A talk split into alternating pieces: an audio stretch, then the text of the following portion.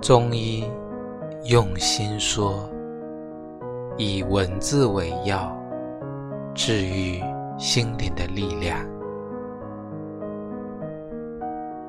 你也知道那种六月黄昏时的感觉，蓝色霞光久久不逝，空气像丝绸般吹拂着脸。